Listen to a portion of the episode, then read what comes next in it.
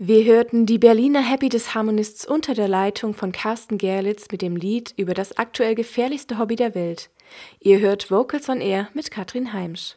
Nach Ansteckungsfällen bei Chören in den USA, Amsterdam, aber auch in Bayern und Berlin hat der Bayerische Rundfunk für seine Klangkörper gemeinsam mit dem LMU Klinikum München und in Kooperation mit dem Universitätsklinikum Erlangen selbst eine aufwendige Testreihe durchgeführt. Jetzt liegen erste Teilergebnisse der wissenschaftlich noch unveröffentlichten Studie vor. Darin legen die Wissenschaftler dar, unter welchen Gegebenheiten sie mit Blick auf Abstände der Sängerinnen und Sänger zueinander und auf die raumklimatischen Verhältnisse das Singen in Corona-Zeiten für gesundheitlich verantwortbar halten. Vor der Sendung habe ich einen der beteiligten Wissenschaftler erreichen können, Professor Dr. Matthias Echternach, Leiter der Abteilung für Phoniatrie und Pädaudiologie am LMU Klinikum München, ist selbst ausgebildeter Sänger. Aktuell fragen sich alle in der Vokalszene, wann sie wieder singen dürfen und warum das Singen auf einmal so gefährlich ist.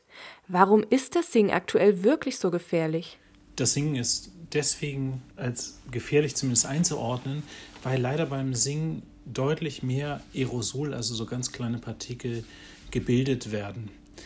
Diese Partikel können sich, wie gesagt, im Raum verteilen zum einen und dann aber auch ansammeln, sodass doch auch beim Chorgesang eine gewisse Infektionsgefahr entsteht. Zusammen mit dem Chor des BR wurde eine Aerosolstudie durchgeführt. Wie muss man sich als Laie den Aufbau der Studie vorstellen?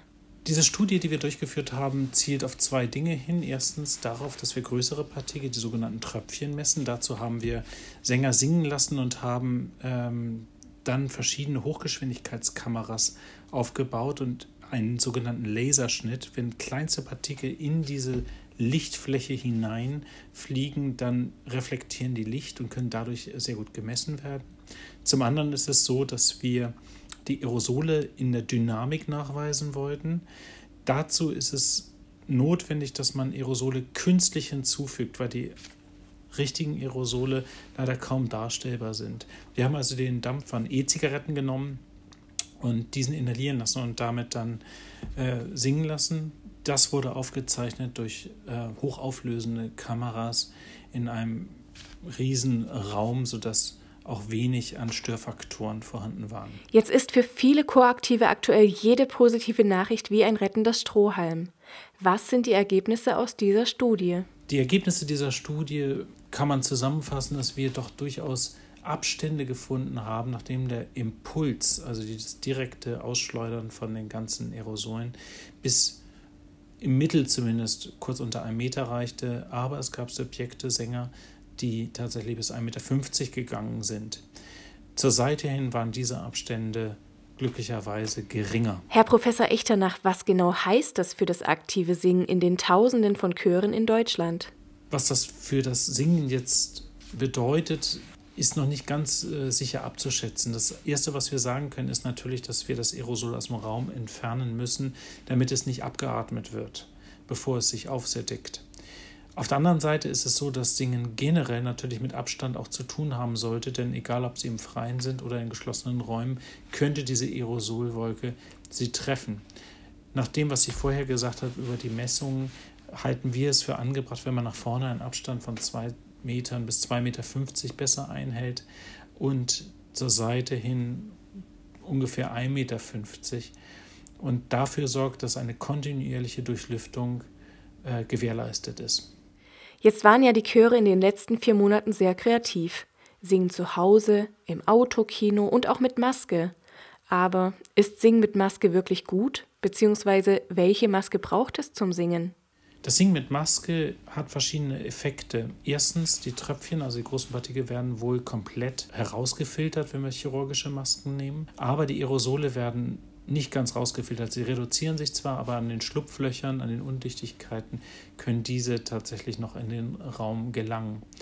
Für den professionellen Gesang, wo die Artikulation unglaublich wichtig ist, ist das natürlich eine Schwierigkeit und es scheint hier nicht sinnvoll zu sein, dass man mit Masken singen sollte.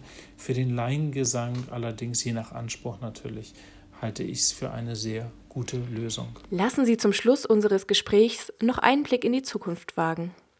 Wann kann man wieder real singen ohne Gefahr? Man kann ohne Gefahr erst dann wahrscheinlich singen, wenn wir Sicherheit vor diesem Keim haben durch Infektion, Herdenimmunisierung oder ähnliches und wirksame Therapien haben. Ähm, auf der anderen Seite sollten wir aber unbedingt dafür sorgen, dass Singen auch in dieser Zeit möglich ist, dass wir nicht auf einmal dieses so hohe Kulturgut, welches Sozialisation schafft, welches psychisches Wohlbefinden schafft, gesundheitsförderlich ist, dass wir das auf einmal verlieren oder aufgeben. Das bedeutet, wir müssen singen, damit wir nicht auf einmal in zehn Jahren, wenn Corona kein Thema mehr ist, auf einmal sagen, oh, singen, was ist denn das überhaupt? Nein, wir müssen Singen auch in diesen Zeiten pflegen. Singen trotz Corona aber nur mit den empfohlenen Sicherheitsabständen. Das sagt Prof. Dr. Matthias Echternach von der LMU Klinikum München. Er war einer der beteiligten Wissenschaftler an der Aerosolstudie mit dem Chor des BR. Das Gespräch haben wir vor der Sendung aufgezeichnet. Vocals on Air. Das Radiomagazin des Schwäbischen Chorverbandes.